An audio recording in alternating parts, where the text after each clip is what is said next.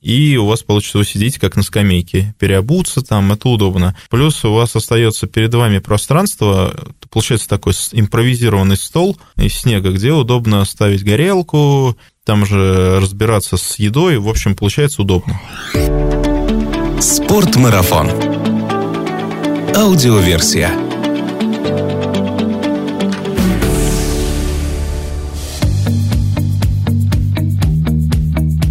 Всем привет! Это очередной выпуск подкаста «Спортмарафон. Аудиоверсия». Здесь мы немного говорим о спорте, но много о спортивных увлечениях, активном отдыхе, приключениях, путешествиях и снаряжении для всего этого. Меня зовут Артур Ахметов, и если вам нравится наш подкаст, помогите мне сделать его более популярным. Расскажите о нем друзьям, поставьте лайк, напишите что-нибудь в комментариях. Чем больше людей его услышат, тем популярнее станет аутдор, а значит мы все будем более здоровы и счастливы. Этот выпуск подкаста выйдет, конечно, немного позже, в феврале, но я хочу сказать, что мы записываем его 28 января. Этот день примечателен тем, что в Центральной России, в Москве в частности, за ночь наконец выпал долгожданный снег, и к утру он не растаял и его не смыло дождем. Так что есть основания полагать, что немного полноценной зимы мы в этом году все же получим. Я не просто так упомянул это событие, так как сегодня мы будем говорить на тему, связанную со снегом и с морозами. У меня в гостях мой коллега Сергей Савельев. Сергей, привет. Да, привет. Сергей, менеджер нашего магазина, отвечающий за закупки бивуачного снаряжения, путешественник с почти 20-летним стажем. На нашем канале уже есть один выпуск, который мы записали вместе, он посвящен в целом лыжным походам, а сегодня мы поговорим на более конкретную скажем так, бытовую тему как не замерзнуть в зимнем походе? Сергей, скажи, ты вообще что больше любишь, зимние или летние походы? Что-то, мне кажется, последние лет пять меня больше тяготеет зимние походы. Почему?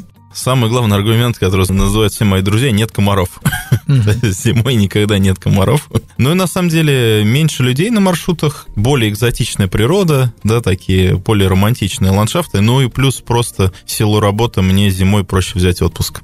Успел ли ты этой зимой, назовем ее так, куда-то сходить? Да, я целых три дня успел походить на лыжах и успел один раз по снегу всей семьей сходить на три дня с ночевками в поход. Как ты считаешь, вообще вот то, что происходит с нашей зимой, оно влияет вообще на планы людей, которые любят лыжный туризм? В целом, с одной стороны, да, локально, ну, потому что действительно в поход выходного дня этой зимой было практически невозможно сходить в Московской области. Генерально нет, конечно, потому что все равно все едут в тот регион, где всегда есть зима. Ну, то есть я сейчас, например, поеду на Кольский полуостров в очередной раз. Ну, у нас большая страна, в общем-то, это только в Центральной России есть такие проблемы со снегом, ну и, пожалуй, еще на, на Кавказе. Кто хочет найти снег, тот найдет. Да, ну или, например, вот в Самарской области сейчас вполне себе бегают лыжный марафон, и все отлично. Бывало ли в твоей жизни так, что ты промерзал до косточки? Да. Причем надо сказать, что как раз был не зимой в основном, но и зимой тоже, да, действительно бывало. С чем были связаны обычно эти ситуации? Обычно это связано с резкой сменой погоды. Именно при там минус 35 и ниже я промерзал прям вот сильно только один раз в жизни в том году на приполярном Урале. А так это в основном происходило именно весной, в марте, когда все оттаивает. Ты днем вымок, а потом ночью стало там минус 20, и это все на тебя начинает замерзать. Но прежде всего это, конечно, руки. Если говорить про зимние походы, то на каком этапе похода туристу обычно холоднее всего? Обычно, когда он установился. То есть это обычно переломный момент, когда вы уже поставили лагерь, вам уже достаточно холодно из-за того, что вы не двигаетесь, и недостаточно тепло, пока вы не залезли в палатку и не сделали костер, или не затопили печку в палатке. Вот в этот момент действительно холоднее всего. Если мы говорим об активной части похода, когда человек двигается на лыжах, пешком или на снегоступах, понятно, что вырабатывается тепло, человек греет сам себя и греет за счет технологии одежды, но есть, наверное, части тела нашего, у которых есть шанс самый высокий замерзнуть. Ну да, самый высокий шанс замерзнуть всегда у конечностей, у рук, он, у ног и, естественно, у лица. Причем быстрее всего обмораживаются нос, щеки и уши.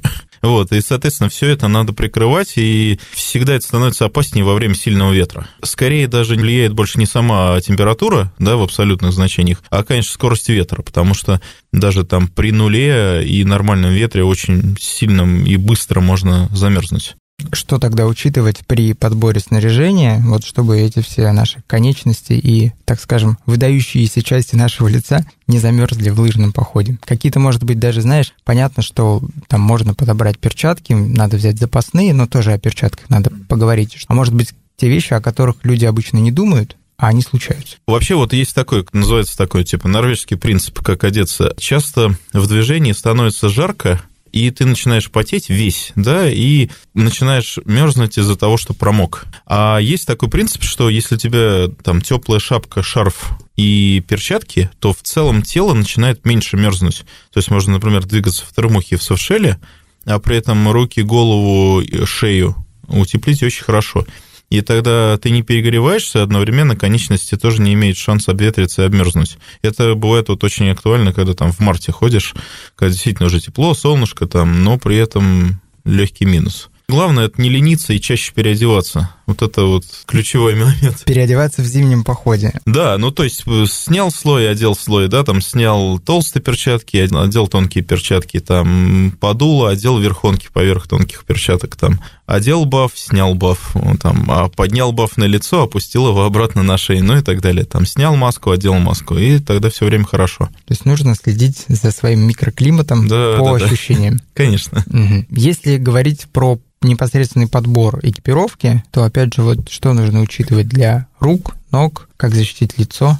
Ну, нужно учитывать, во-первых, условия, в которые вы идете, и свои личные особенности, потому что есть люди, которые сильно мерзнут ну, при любой температуре, но надо понимать, что в движении и в походе, как правило, как это парадоксально, мы мерзнем меньше, чем в городе при той же температуре. То есть при минус 20 в Москве я мерзну сильнее, чем при минус там, 30 в походе. Ну, первое, конечно, надо одеваться послойно, то есть не одевать сразу на себя самый там толстый пуховик, который у вас есть, а сначала это термуха, потом это софтшелл либо флис, потом включается, соответственно, ну, либо мембрана, либо смесовая какая-то типа филравинской одежды, и потом уже пуховка, когда вы остановились. Вот. И можно эти слои по-разному комбинировать, в зависимости от погоды, условий. Вы постепенно, чем вы больше ходите, тем больше понимаете, как одеться. И вот это вот вам позволяет не мерзнуть. Вот. А что касается конечностей, то очень важно подобрать себе две вещи. Это очень тонкие перчатки, в которых вы можете все время работать, не снимать их, да, то есть в них и идти на лыжах или снегоступах, и в них же, например, иметь возможность завязать шнурки,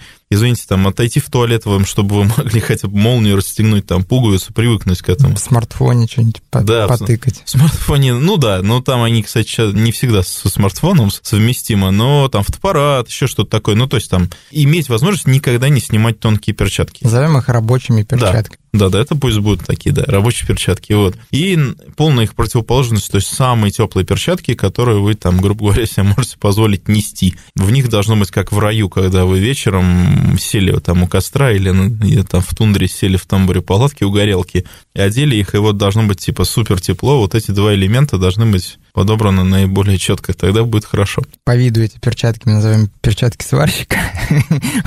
Не, ну они такие, я даже не знаю, как это. Бывает мунбут, да, там, а это, я не знаю, мунглавс там. Ну да, это такие, да, перчатки с длинными крагами. Вот. А они обычно для высотного альпинизма используются. Ну, в общем-то, и для зимних походов это, ну, условия очень схожи. Запасные перчатки для себя или для товарища обязательный элемент экипировки? Конечно. Для себя обязательно, а для товарища, ну, как, как это по совести.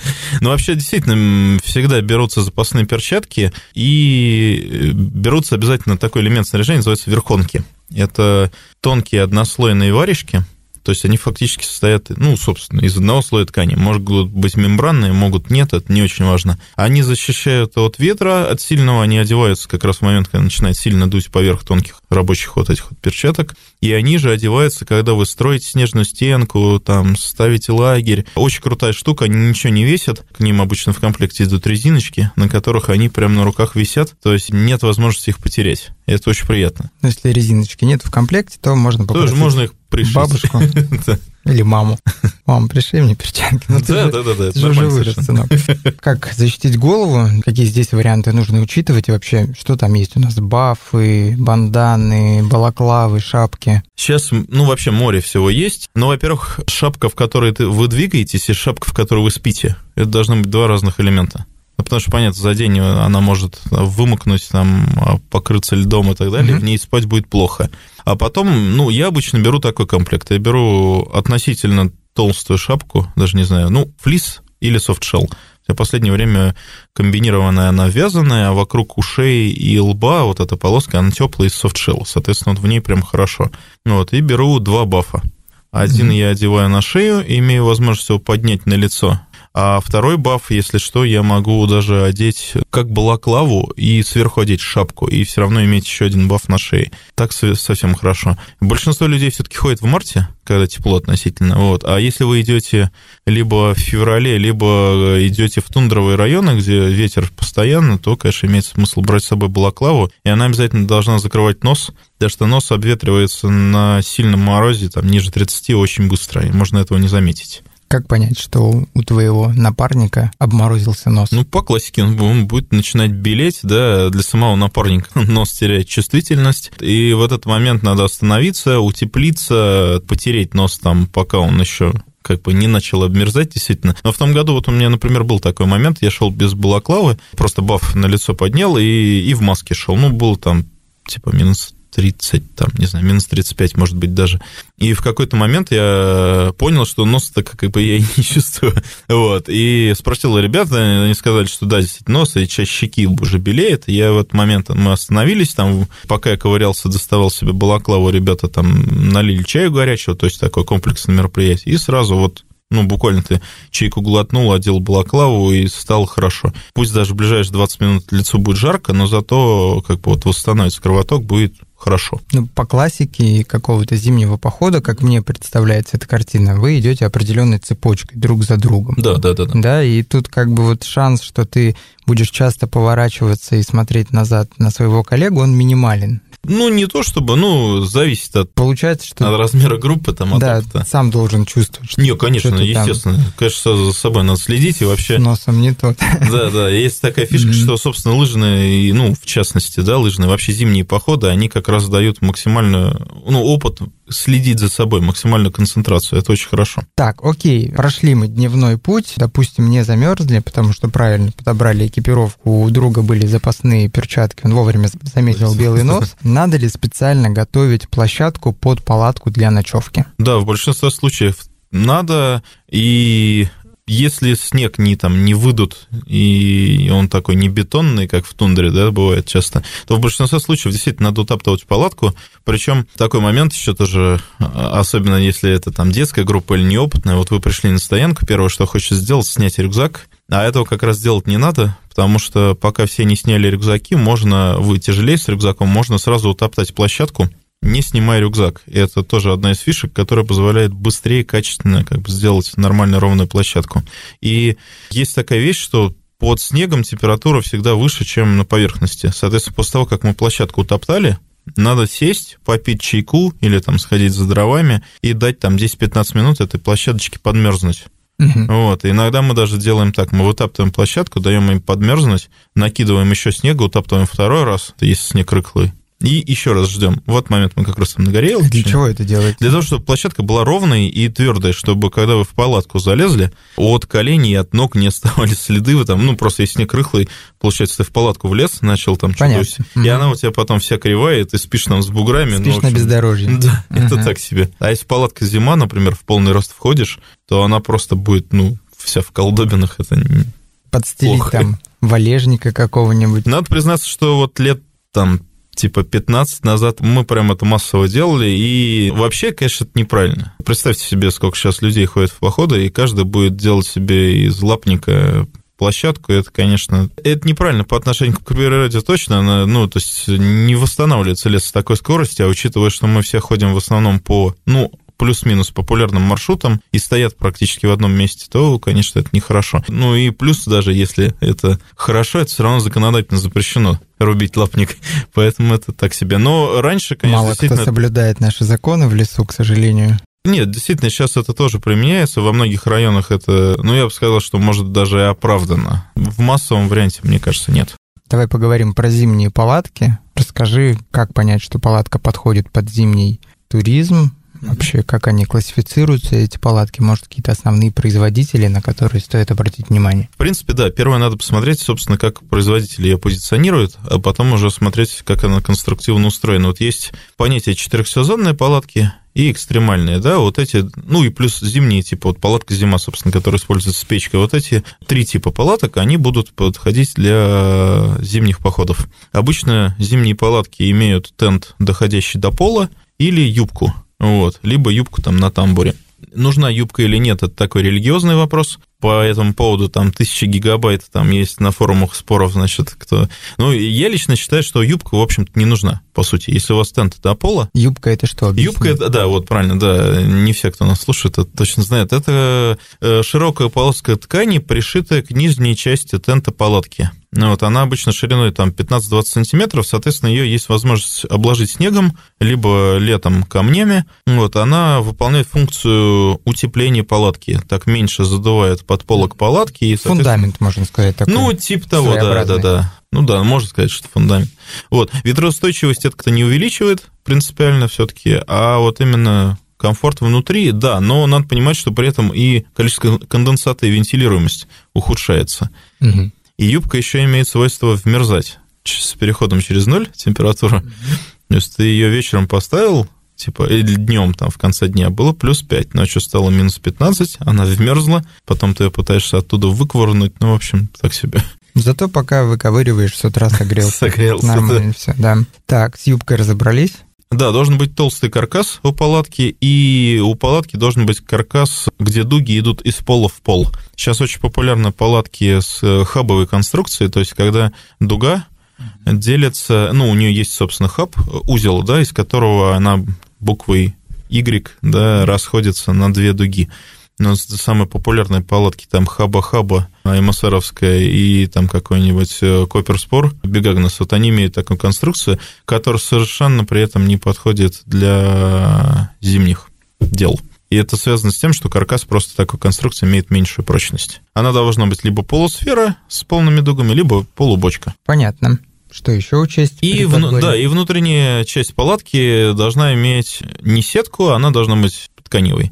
Либо где ткань дублируется сеткой, да, ну, то есть такие палатки там универсальные, типа, например, опять же, там Хилиберг такие делают, Ферина такие, ну, много фирм такие палатки делают, вот, и особый тип палаток – это палатки, которые используются с печками. Самая популярная в России палатка – это палатка «Зима», она шьется из воздухопроницаемой ткани, обычно ну, то, что применялось для тормозного парашюта истребителей, так. и до сих пор из нее шьют.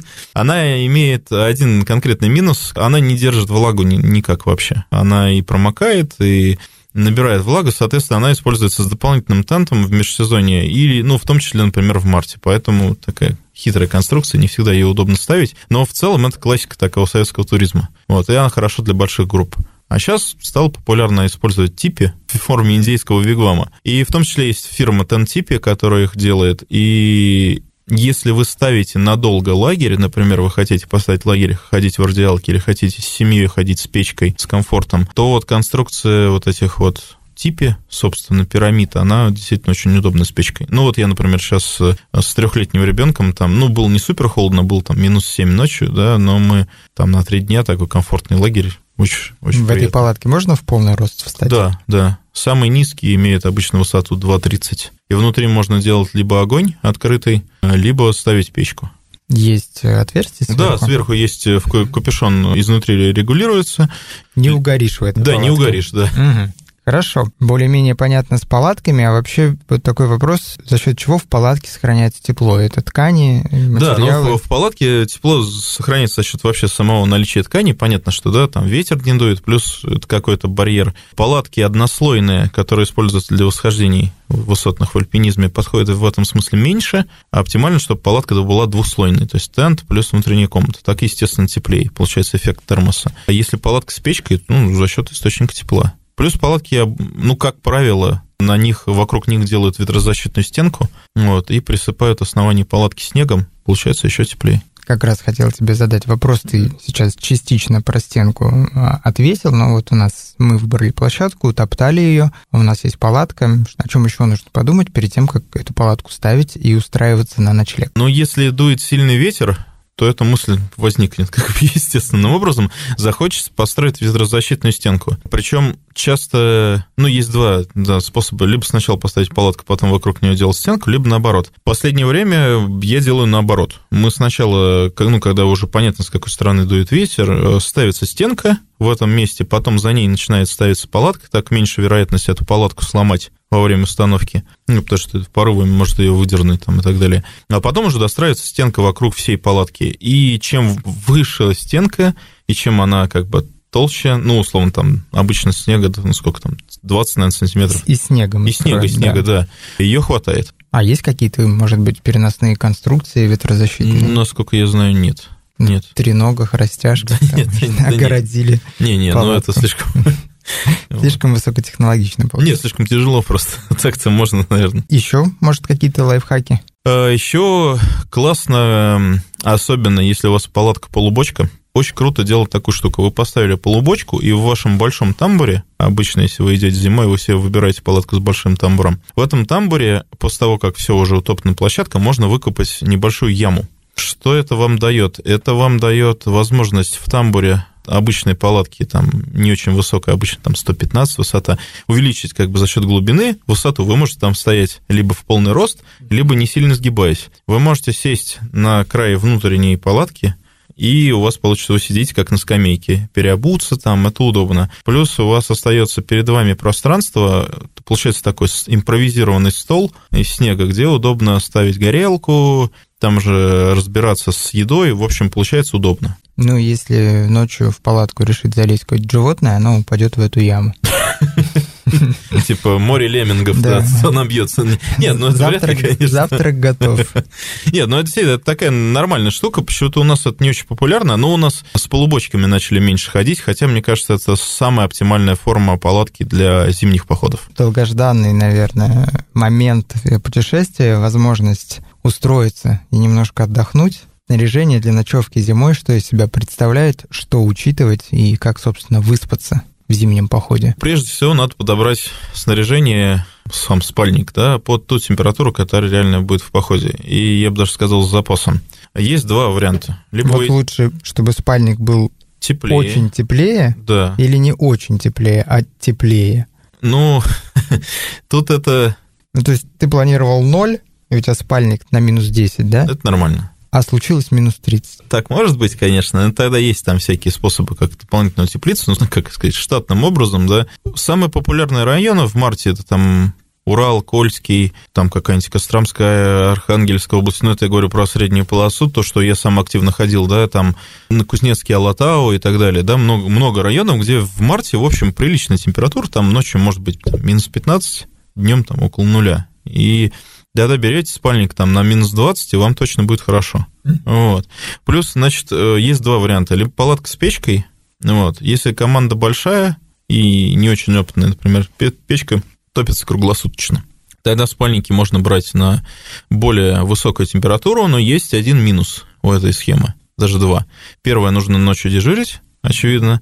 А второй минус, что если вдруг вам не случилось поставить палатку с, рядом с источником достаточного количества дров, и вы не сможете печку топить, то можно, в общем, ну, как бы иметь проблемы. Тот, кто тащил печку, наверное, расстроится очень. Нет, ну да, и нет, расстроятся все, потому что реально будет холодно. Пару раз с моими знакомыми такое происходило. Ну, то есть там народ, конечно, не умер, но как бы нельзя сказать, что это комфортно. Вот. А второй вариант, если вы идете без печки, ну, действительно, берете теплый спальник. Причем в спальнике есть же заблуждение такое классическое, что пуховый спальник, он типа зимой там бедняжка умирает и все, и, значит, слепается. Это, с одной стороны, частично правда, потому что если спальник не имеет мембраны, мембранного покрытия, он действительно может так сделать.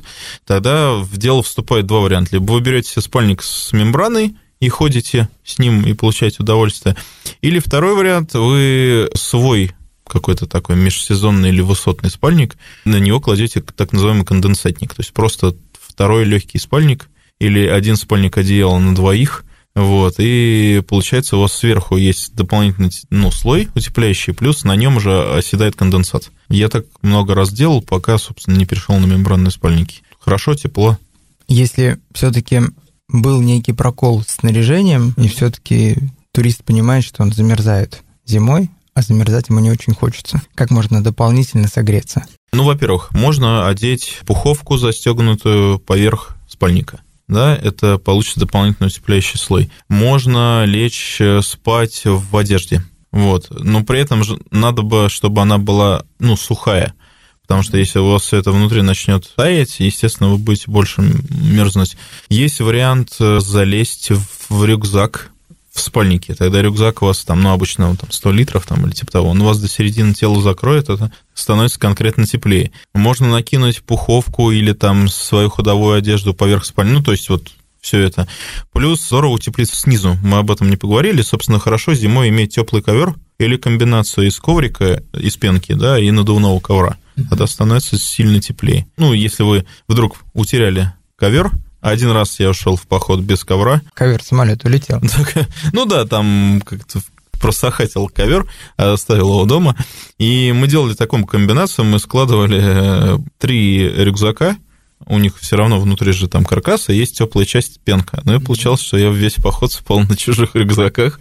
То есть это такой, ну, не экстремальный вариант, но такой импровизированный. Так Каждый тоже можно делать. твои напарники выкладывали все из рюкзаков, да? Ну да, но это неминуемо происходит, так что ну, естественно, если уже прям совсем все, да, то есть вы там потерялись, еще что-то, да, но надо максимально там углубиться в снег, да, то есть там в какой-то яме.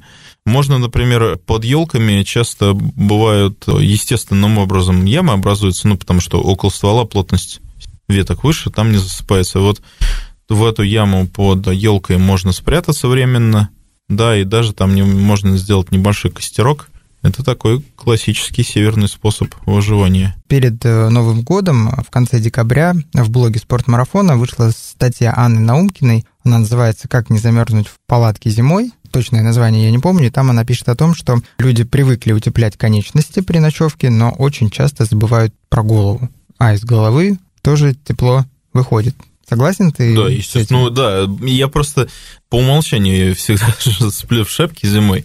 Вот. Но мне кажется, это тоже таким естественным образом придет. А часто, кстати, баф еще на лицо поднимают с шеи, потому что вот эта маленькая дырочка, через которую ты дышишь спальник, ну, когда там тридцатник снаружи, то, конечно, хочется, чтобы еще, ну, хоть какой-то относительно теплый воздух в тебя попадал. Тогда баф на лице тоже бывает приятен. Существуют ли специальные горелки или, может, другие средства, которыми можно обогревать палатку безопасно? Тонкий момент.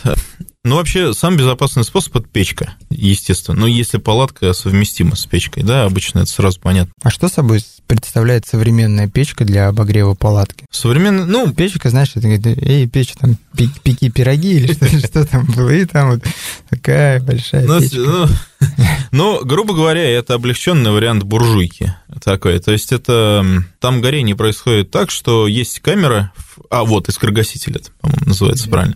То есть такой второй второй потолок в этой камере горения, который позволяет пламени не непосредственно уходить в трубу, да, а греть эту поверхность, там дополнительный получается изгиб для горячего воздуха, печка больше теплоотдачи. Вот, они могут быть либо с вот этой готовой вареной, да, камерой горения, либо печка бывает складные. Складные печки, естественно, компактней, и большинство туристов, пожалуй, сейчас выбирают складные печки. Но если большая команда, если вы, например, в том числе там ходите много в радиалке или вы идете с санями, в общем-то, можно брать печку уже с неразборной камерой горения. Она, конечно, намного эффективнее. Через нее не теряется тепло, через нее не валит дым. Нельзя от нее потерять шпильки, которые держат стенки и не смочь собрать печку. Такие темы тоже бывают. Ну вот, но она как бы тяжелее.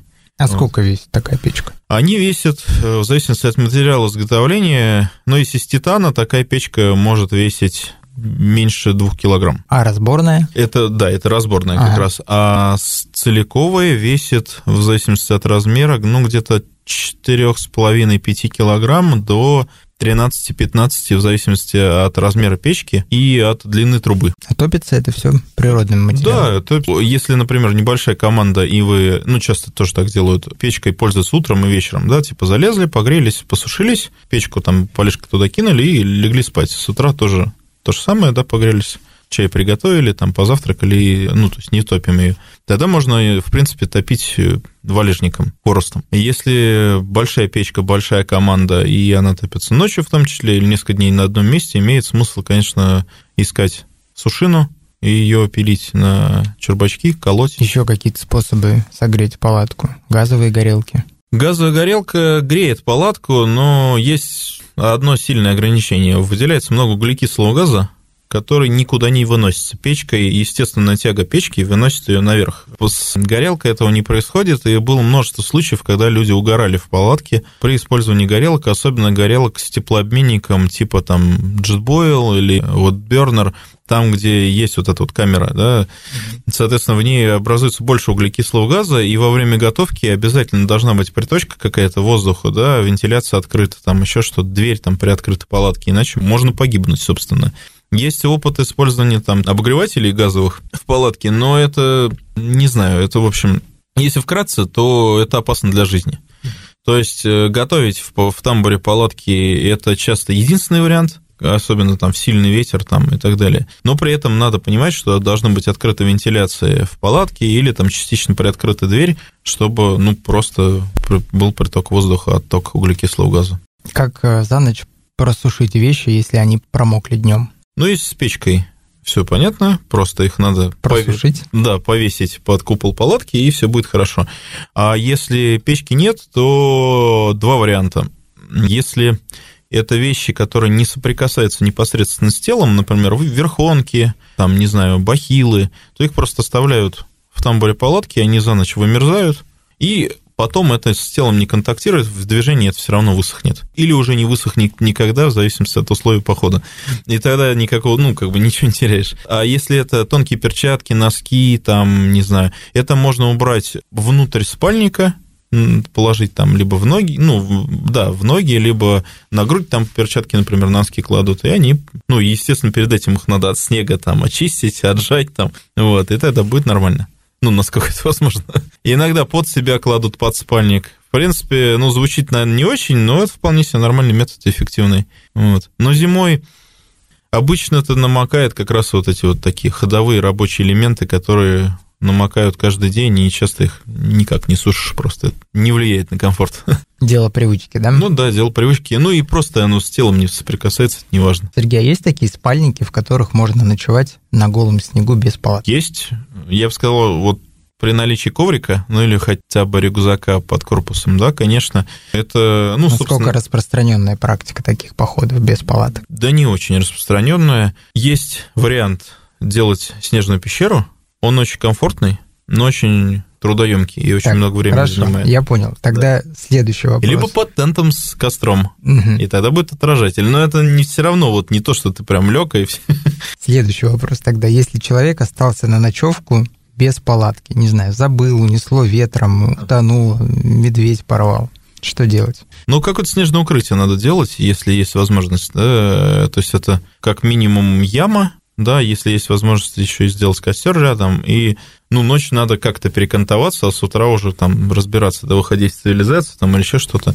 Либо действительно строится снежная пещера, копается, но, во-первых, я в своей жизни делал снежную пещеру вот прямо в настоящих боевых условиях, по-моему, три раза за 20 лет. Вот так вот. Это было просто ради развлечения или была экстремальная а, ситуация? Нет, именно для увеличения комфорта. То есть мы в пещеру, часто делается пещера, и в нее ставится палатка. Так вообще типа прям супер. Либо делается иглу, но это тоже должно быть определенное качество снега, либо навык изготовления этого игла. Все горные туристы учатся этому, лыжники в меньшей степени, но, в принципе, это нормальный рабочий вариант. В иглу я ночевал несколько раз, но в основном мы их делали на тренировке вот Думаю, что если будет надо, я либо, ну, соберу и то, и другое, вот, ну, жизнь захочешь, как бы соберешь, вот, но так вот не со мной не случалось по потере там укрытия, чтобы я прям вообще никак. Либо еще делается яма, сверху на яму кладутся лыжи, палки, там какие-то ветки, сверху это закладывается снегом, получается такой, типа землянки в снегу, и внутри действительно теплее. Ну, это тоже такой вариант снежной пещеры. В любом случае, если вы в зимнем походе остались без палатки, ищите укрытие где-то под снегом. Ну, либо если уже там, если вы в лесу и там снега мало, например, ну, действительно делается костер и делается большой, и тогда он поддерживается всю ночь. Вероятность замерзнуть в зимнем походе – это самая большая опасность для туриста? Или существует еще опасность? Ну, она, скажем так, самая распространенная, самая понятная, но есть еще другие, естественно. И, пожалуй, это возможность потеряться, причем именно проблема не в том, чтобы вот не, не смочь определить свое местоположение, а к тому, что во время метели часто можно выйти там на скальные обрывы, трещинам там в леднике или там к обрыву реки, ну то есть это к травмам приведет или к смерти, не дай бог. А вторая вещь это, конечно, лавины. Объективно лавина опасность зимой высокая, вот, надо это учитывать. Сергей, ну, в общем-то, про то, как не замерзнуть в зимнем походе, понятно. Спасибо тебе большое, что делишься своим опытом. Ну, а вот о тех других опасностях, которые могут поджидать туриста в лыжном или в пешем походе зимой, я думаю, поговорим с тобой как-нибудь в следующем выпуске. Да, с удовольствием. Спасибо, что пришел. Все, спасибо, что позвали.